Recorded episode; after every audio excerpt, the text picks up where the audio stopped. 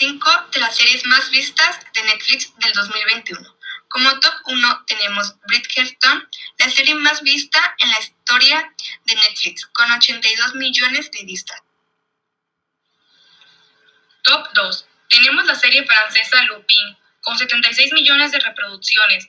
Top 3. Tenemos la serie de Destino, que logró superar 57 millones de reproducciones. 4 tenemos a ¿Quién mató a Sara?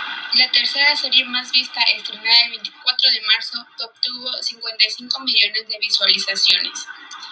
Como top 5 tenemos a Jill y Georgia.